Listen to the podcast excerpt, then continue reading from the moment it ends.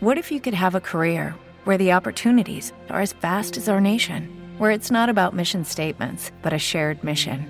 At U.S. Customs and Border Protection, we go beyond to protect more than borders from ship to shore, air to ground. Cities to local communities, CBP agents and officers are keeping people safe. Join U.S. Customs and Border Protection and go beyond for something far greater than yourself. Learn more at cbp.gov/careers.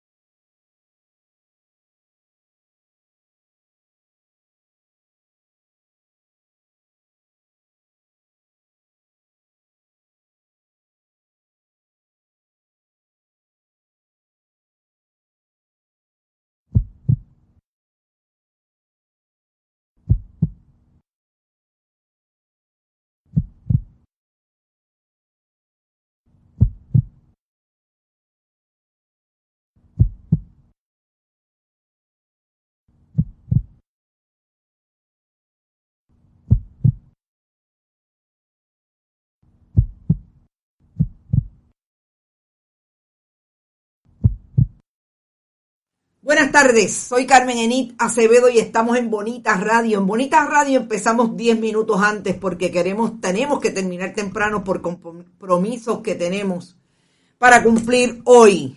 Importante, un día antes de la víspera de Reyes.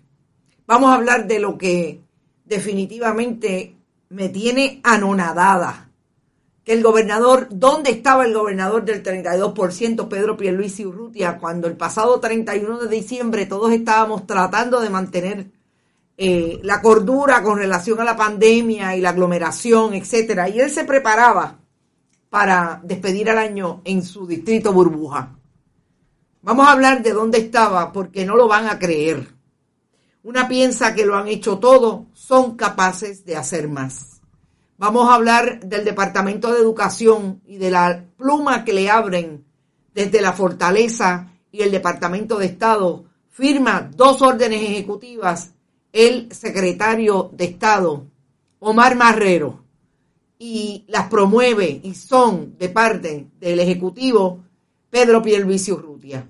Vamos a hablar de COVID y de lo último que ha dicho el gobierno de Puerto Rico a través del secretario del Departamento de Salud, Carlos Mellado, sobre lo que recomienda si empiezan o no empiezan presenciales las clases y hasta dónde llega.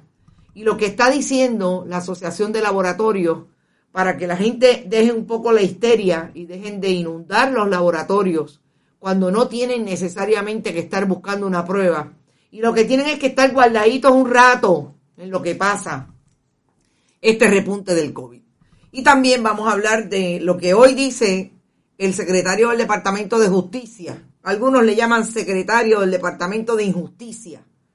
Domingo Emanueli, sobre las famosas grabaciones que se están discutiendo ya, por lo menos los recursos de eh, un medio de, bueno, realmente no es un medio, la Asociación de Periodistas y la eh, el Overseas Press Club sobre la deseabilidad de que se abran las eh, grabaciones de los casos que vio que vieron dos juezas del Tribunal de Primera Instancia de Caguas en relación a la agresión que sufriera Andrea Ruiz Costas y que le costó la vida de manos de su agresor al quien, a quien dejaron libre en dos ocasiones, dos juezas, cuando ésta fue a pedir ayuda del tribunal. Auxilio, como se dice en el argot. Por ahí está todo el mundo. Carmen Z, buenas tardes, gente bonita. Carmen Z, gracias siempre por tu apoyo a Bonita Radio. Carmen Dávila Salgado, saludos, querida Ramón Pérez.